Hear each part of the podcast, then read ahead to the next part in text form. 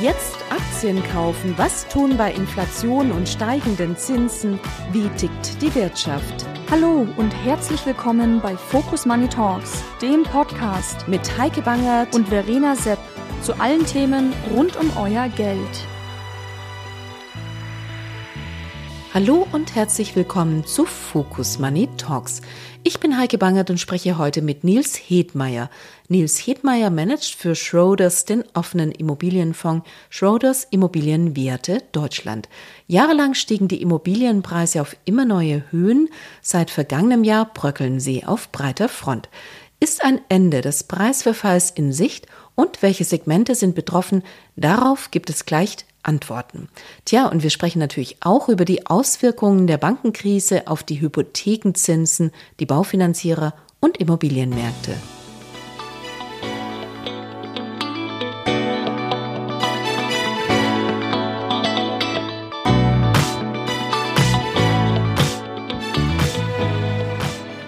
Nils, herzlichen Dank, dass du Zeit hast, mit uns heute über die Immobilienmärkte zu sprechen. Herzlich willkommen bei Focus Money Talks. Hallo.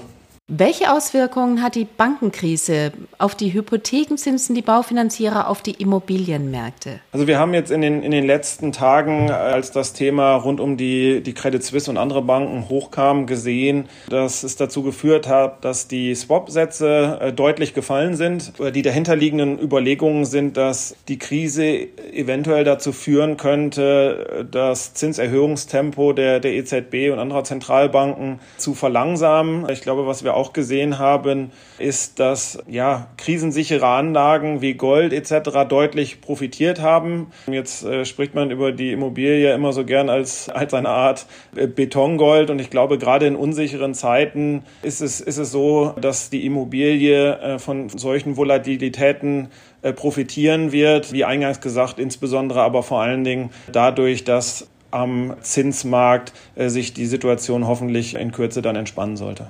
Würdest du sagen, die Verwerfungen, die wir derzeit an den Märkten sehen, sind nur vorübergehend und das beruhigt sich wieder? Ich glaube, das ist sehr stark abhängig davon, was im Zinsmarkt äh, passieren wird. Also grundsätzlich war es ja so, dass der Immobilienmarkt viele Jahre stark davon profitiert hat, dass es äh, nahezu keinerlei Zinsen gab, dass man entsprechende Immobilieninvestitionen sehr günstig refinanzieren konnte.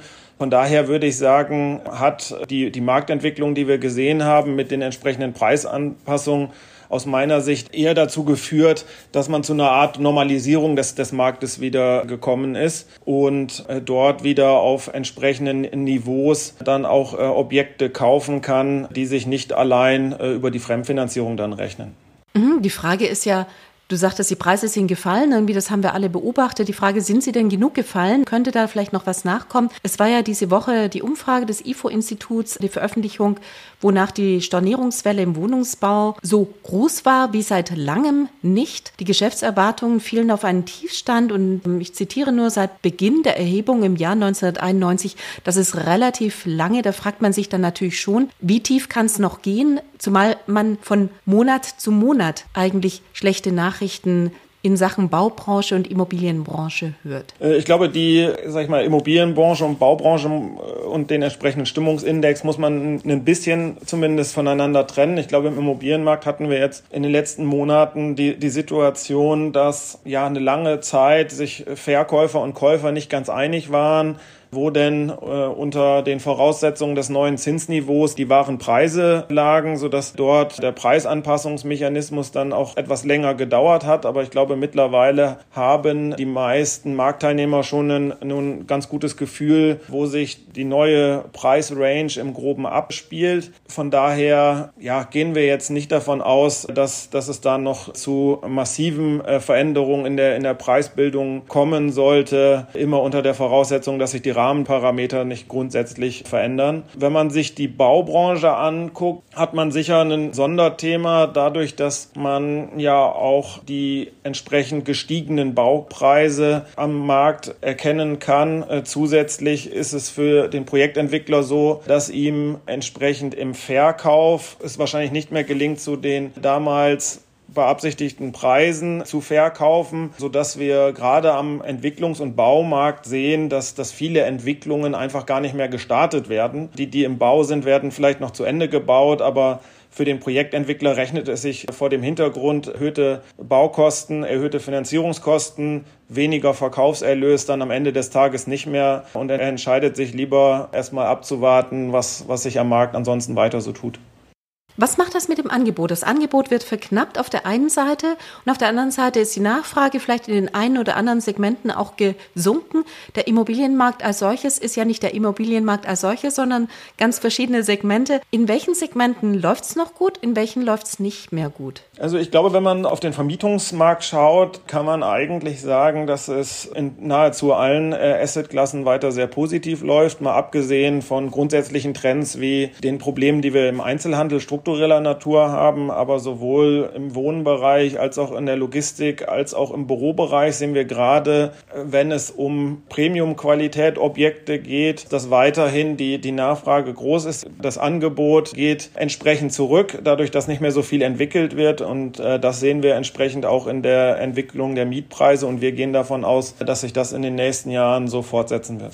Du sagtest das Premium-Segment, um nochmal zu erklären, es läuft nicht alles, sondern es muss eben auch gewisse Voraussetzungen erfüllen. Was genau versteht man darunter? Ich glaube, dass grundsätzlich kann man sagen, dass das Thema Objektqualität und Lage noch wichtiger geworden sind als früher. Also wir hatten auch damals ja immer den, den Grundsatz im Immobilienbereich Lage, Lage, Lage. Aber wenn man sich beispielsweise den Büroimmobilienmarkt anschaut, ist es so, dass es für die Unternehmen immer schwieriger wird, die Mitarbeiter davon zu überzeugen, wieder zurück ins Büro zu kehren und ja, man als äh, Immobilie eine gewisse gewisse Attraktivität, was auch die Flächenqualitäten angeht, was vielleicht auch Nahversorgung in der Umgebung angeht, etc. aufbieten muss, um entsprechendes äh, Mietinteresse äh, zu wecken. Und gerade in dem Bereich wird der Unterschied zwischen einer Premium-Immobilie und einer BEC-Qualität sicher in den nächsten Jahren deutlich steigen.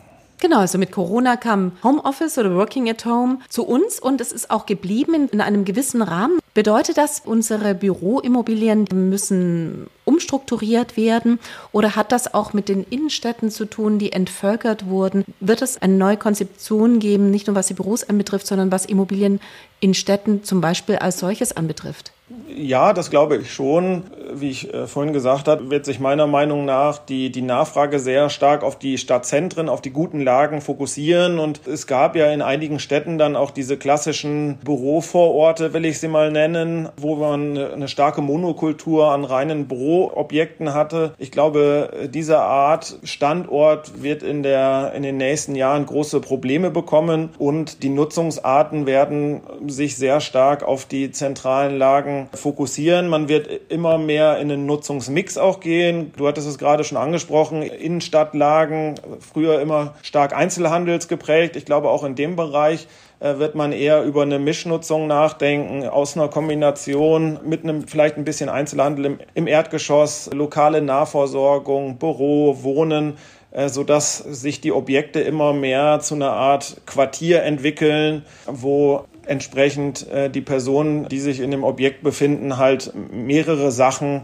kombinieren können, als nur beispielsweise zu arbeiten in einem Objekt. Nils, man könnte ja auch davon ausgehen, dass wenn Leute jetzt oder die Menschen zu Hause arbeiten oder zumindest zu Teilen zu Hause arbeiten, dann wird Bürofläche abgeschafft und die Preise sinken. Ist das der Fall? Ich höre so zwischen den Zeilen heraus, dass das nicht der Fall ist, sondern dass sich sehr stark spreizt zwischen 1a guten Lagen und den nicht so guten Lagen, richtig? Genau, ich glaube, so kann man es sehr gut äh, zusammenfassen. Wir haben eine Analyse bei uns im, im Hause getätigt und wir gehen davon aus, dass sich in den deutschen Metropolen die Nachfrage etwa um acht bis zehn Prozent äh, reduzieren wird nach Büroflächen ähm, aufgrund äh, der Thematik des flexiblen Arbeitens. Auf der anderen Seite benötigt man natürlich auch ein bisschen mehr Fläche, weil wir in den Objekten mehr Meetingräume etc. haben müssen, weil das, die Objekte einfach anders genutzt werden und die Flächen. Aber der insgesamte Rückgang der Nachfrage wird selbstverständlich dazu führen, dass einige Büroobjekte, die die Qualität nicht entsprechend aufweisen, deutlich an Attraktivität verlieren werden. Das wird man entsprechend auch in den Mietpreisen zu spüren bekommen. Auf der anderen Seite stellen wir aber vermehrt fest, auch wenn wir mit Mietern sprechen, dass viele dann sagen, ich habe beispielsweise jetzt als Mieter eine Fläche 2000 Quadratmeter in der B-Lage, dass ich zukünftig sage, ich brauche nicht mehr so viel Fläche und sage vielleicht anstatt 2000 in der B-Lage miete ich jetzt lieber 1000 Quadratmeter in der A-Lage, sodass im Endeffekt die Mietbelastung für die Firma wahrscheinlich nahezu die identisch bleibt, aber sich in, im Großen und Ganzen die Nachfrage sehr, sehr stark auf wenige Objekte dann fokussiert.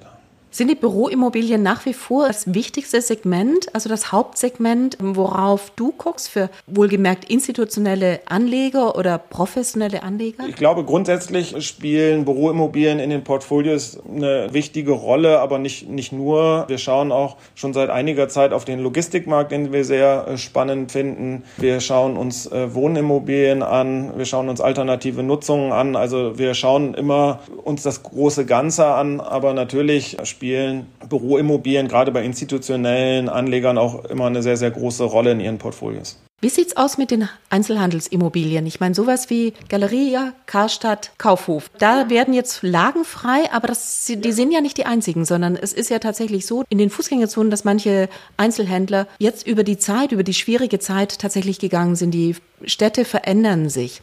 Was ist mit solchen Immobilien? Ja, ich, ich, glaube, bei, bei solchen Immobilien wird man auch genau schauen müssen, was ist ein attraktiver äh, Nutzungsmix, den man in einer entsprechenden Immobilie umsetzen kann. Ich glaube, die Zeiten, wo man auf vier, fünf Obergeschossen Einzelhandel hat, sind wahrscheinlich äh, vorüber. Es geht eher darum, vielleicht im Erdgeschoss, vielleicht noch im ersten Obergeschoss äh, Stores zu haben, die ja wie so eine Art Showroom nahezu schon fast äh, funktionieren. Und dann muss man sich genau anschauen, was sind alternative Nutzungen. Ich hatte schon gesagt, gesagt, auch dort wird sicher, würde sicher Büro funktionieren. In den Obergeschossen äh, sehen wir dann auch häufig Wohnen. Nur wenn man sich beispielsweise die Objekte äh, wie, wie einen Karstadt oder einen Kaufhof anschaut, sind diese ja auch immer nicht ideal belichtet. Also dort äh, wird man sehr, sehr viel Geld in die Hand nehmen müssen, um aus den Objekten, ja, Multi-Use-Objekte dann am, am Ende des Tages heraus äh, zu entwickeln. Und da stellt sich immer die Frage, ob die Miete, die ich am Ende des Tages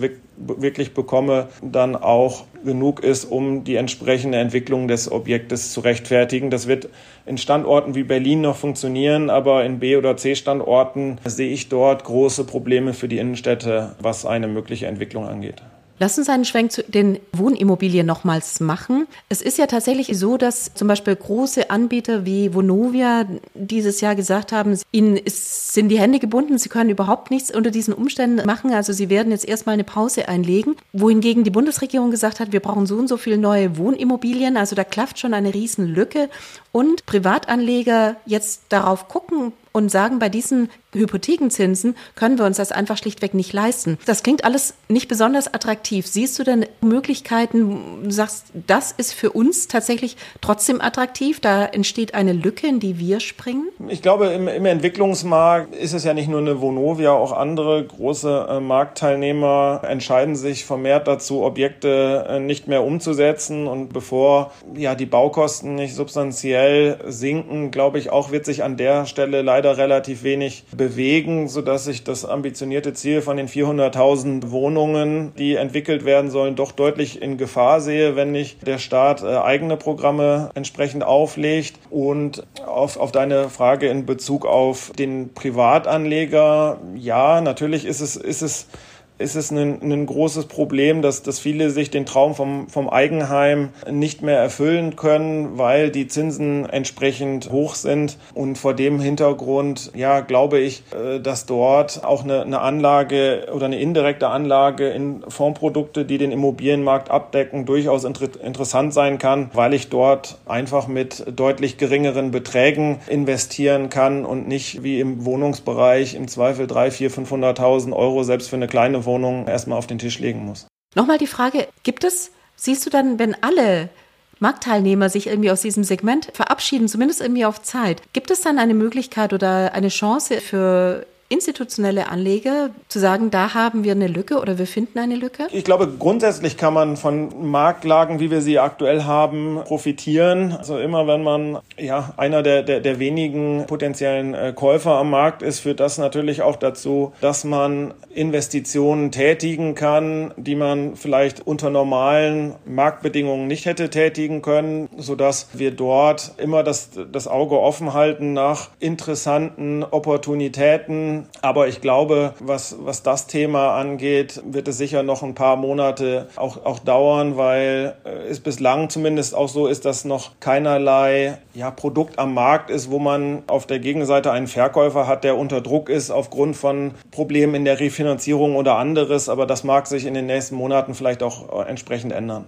bezahlbaren Wohnraum schaffen, das ist Teil eben so solcher Strategien, die sich auch Impact Investing nennen. Also bedeutet, Oftmals bekommt man auch so eine Art von Förderung, wenn so und so viele Wohnungen gebaut werden und da muss aber bezahlbarer Wohnraum auch dabei sein. Sind das dann auch Kriterien, auf die ihr guckt? Ich glaube, grundsätzlich wird das Thema Nachhaltigkeit immer wichtiger. In den letzten Jahren hat man sich sehr, sehr stark auf das E noch fokussiert und so dass das ganze Thema soziale Nutzung jetzt aber auch verstärkt in den, in den Vordergrund äh, gerät und auch in dem Bereich äh, schauen wir, ja, welche Opportunitäten sich ergeben. Ähm, du hattest es gerade genannt, gefördertes Wohnen. Äh, wir schauen auf Objekte, die eine Nutzung haben im Bereich äh, Bildung, im Bereich Pflege. Also dieses ganze Segment wird in den nächsten Jahren sicher weiter wachsen. Nochmal zurück zu diesem ökologischen Aspekt, der im Vordergrund stand oder wahrscheinlich immer noch steht. Es sind ja sehr, sehr viele Regulatorien damit verbunden. Eine davon schockt jetzt alle Immobilienbesitzer. Sie müssen äh, ihre Ölheizung, sollte sie mal den Geist aufgeben, dürfen die so nicht mehr erneuern. Und mehr werden kommen. Die Europäische Union bastelt an Gesetzen oder Vorgaben, wonach die Immobilien tatsächlich auf der ökologischen Maßgabe sich weiterentwickeln müssen. Das kostet natürlich enorm viel Geld. Ist das denn deiner Meinung nach alles zielführend? Schmälert das so total die Rendite oder kann man am Ende sagen, man muss es sowieso machen und am Ende irgendwie sind wir, stehen wir anders da und dann ist es auch effizient und also ist es auch renditeträchtig? Also in Bezug auf, insbesondere auf das Thema eines möglichen Verbotes von Öl- und Gasheizungen, muss ich sagen, wundert es mich zumindest nicht, dass das in die Richtung gedacht wird. Wenn man sich anschaut, wie äh, der, der CO2-Verbrauch im Immobiliensektor war, konnte konnte man ja schon sehen,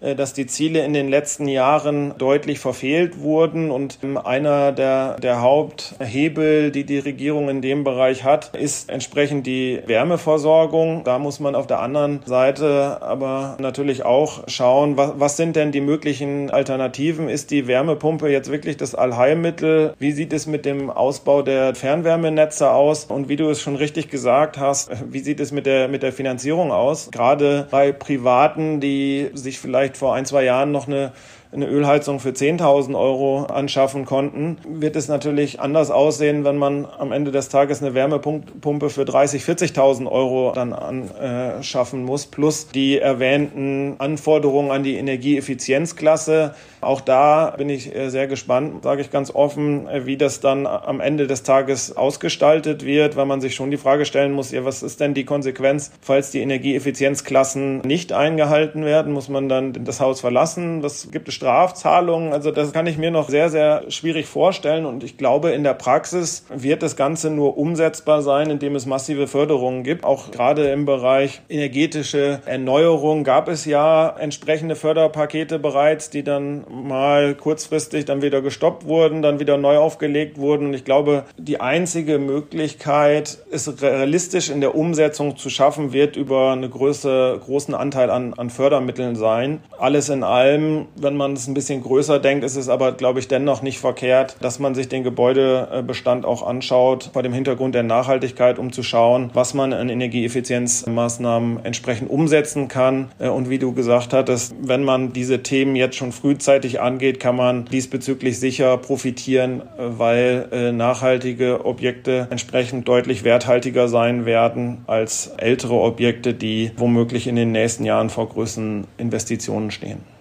Genau, und zahlen sich dann am Ende eben auch aus. Das ist das, was du ja. sagen wolltest. Wir hatten gesagt, wenn man sich die eigene Immobilie schon nicht leisten kann, dann macht es natürlich sehr viel Sinn, sein Portfolio dahingehend zu diversifizieren, indem man in einen offenen Immobilienfonds investiert. Der Vorteil ist, man hat eben nicht die alte Ölheizung im Zweifel im Portfolio, sondern es sind die ganz modernen Wohngebäude Bürogebäude oder Einzelhandelsgebäude oder auch Logistikgebäude. Man profitiert tatsächlich da oder partizipiert an den Immobilien, die die Wirtschaft auch bewegen. Was ist der Vorteil noch eines solchen offenen Immobilienfonds gegenüber eben tatsächlich der eigenen Immobilie? Davon abgesehen natürlich, dass man die eigene Immobilie immer auch als das eigene Zuhause erachtet. Und das ist bei einem Fonds, glaube ich, ein bisschen schwierig. Ja, absolut.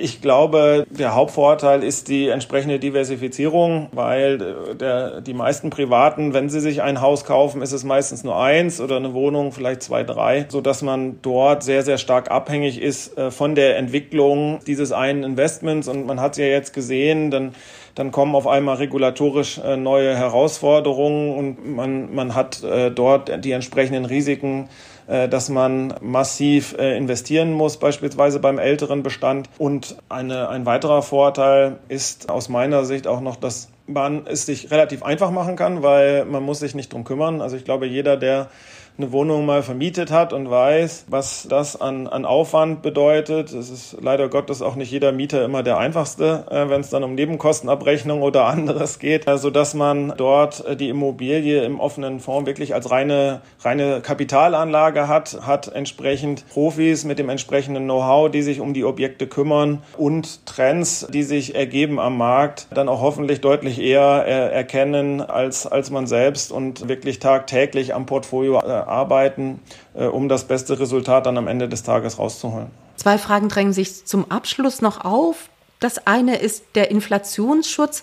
Jetzt haben wir natürlich Inflationsraten, da kommt gerade ganz wenig hin, aber zumindest auf mittlere Sicht gesehen, würdest du sagen, ich bin mit einem offenen Immobilienfonds oder mit Immobilien gegen die Inflation geschützt? Also einen gewissen Inflationsschutz hat man natürlich durch die Indexierung der Mieten. Gerade im gewerblichen Bereich habe ich häufig die jährliche Anpassung an den, an den VPI-Index, sodass dort die entsprechenden Erträge dann auch an die, an die Inflation gelingt sind. Und man hat den Vorteil, dass die Immobilie nun mal ein begrenztes Gut ist. Es lässt sich nicht unendlich ausdehnen wie vielleicht die Geldmenge, sodass äh, über diese beiden Komponenten man schon einen gewissen Inflationsschutz hat, gerade äh, auch im Vergleich zu anderen anderen Alternativen wie ja, einem, einem normalen Sparkonto oder einer Anleihe oder anderes. Der Immobilienmarkt Deutschland, da muss ich ja schon davon überzeugt sein, dass sich das auch rentiert. Wie stehen wir denn da im Vergleich zum europäischen Ausland? Könnte ja sein, dass alle schon sehr korrigiert haben und die Deutschen sind noch ein bisschen hinterher. Also mit anderen Worten, lohnt sich das in den Immobilienmarkt, in den Fonds zu investieren? Ja, also grundsätzlich hat der Immobilienmarkt in Deutschland den großen Vorteil, dass die Fundamentaldaten sehr, sehr positiv sind. Wir haben immer noch äh, sehr, sehr geringe Leerstände, äh, je nach Nutzungsarten vier, fünf Prozent, vielleicht mal sechs Prozent im Bürobereich, im Logistikbereich teilweise unter zwei Prozent. Äh, auch im Wohnen sieht es nicht anders aus. Von daher haben wir dort sehr, sehr gute Fundamentaldaten, eine gute Basis. Wir hatten eingangs darüber gesprochen, dass die Baukapazität oder die Bauaktivität deutlich zurückgeht. Von daher sind wir sehr, sehr positiv, was die, was die Mietentwicklung angeht. Also alles in allem aus unserer Sicht weiterhin ein, ein attraktiver Markt, um in ihn zu investieren. Und ich glaube, der große Vorteil auch im Vergleich zu anderen europäischen Märkten ist, dass er sehr, sehr heterogen ist, äh, während in Frankreich äh, sehr, sehr stark alles von Paris dominiert wird oder in äh, Großbritannien von London ist es in Deutschland so, dass wir sehr, sehr viele unterschiedliche Metropolregionen haben, die sich auch untereinander ganz unterschiedlich entwickeln. Also der Büromarkt in Berlin ist beispielsweise komplett unterschiedlich als der in Frankfurt oder in München, sodass wir über diese Heterogenität dann auch ein sehr, sehr gut diversifiziertes äh, Portfolio aufbauen können. Und äh, wir sind, was die weiteren Aussichten angeht, für den deutschen Immobilienmarkt äh, weiterhin positiv. Wie muss ich mir das vorstellen, wenn du sagst, diversifiziertes Portfolio? Wie viele Objekte sind denn in diesem Portfolio tatsächlich drin? Also aktuell sind wir bei, bei vier Objekten. Wir haben ja jetzt auch vor, vor anderthalb äh, Jahren erst gestartet, werden schauen uns jetzt bereits ein mögliches äh, fünftes Objekt an, äh, was die Nutzungsarten angeht, auch breit gestreut von einer Büroimmobilie über eine Kita, über Logistik, äh, Lebensmittel, Einzelhandel und auch was die Standorte angeht, haben wir aktuell Berlin, Hamburg, Köln, Frankfurt im Portfolio. Also dort ja wirklich äh, sehr, sehr unterschiedlich, was, was Nutzungsart und, und Location dann angeht. Wie lange sollte ich jetzt, letzte Frage, als Anleger auch drin bleiben, wenn ich jetzt einsteige? Wie lange muss ich drin bleiben? Ähm, also grundsätzlich gilt auch die gesetzliche Mindesthaltefrist von, von 24 Monaten. Und ja, aus meiner Sicht ist die Immobilie auch eine, eine langfristige Anlage, so wie man es auch äh, ähnlich wie man es machen würde, wenn man eine eigene Wohnung kauft. Das macht man ja auch eher für die Altersvorsorge und nicht um kurzfristig irgendwo Liquidität zu parken. Von daher denke ich, dass so irgendwo zwischen fünf und zehn Jahren der, der Anlagehorizont dann auch liegen sollte. Betongeld anstatt Minuszinsen. Das galt im vergangenen Aufschwung. Wie es künftig ausgeht, wird sich weisen. Derzeit haben eher die Anleihen die Nase vorn. Langfristig sollten es wieder die Immobilien sein. Damit sind wir am Ende der 30. Episode von Focus Money Talks. Euch vielen Dank fürs Zuhören und allen eine schöne Woche.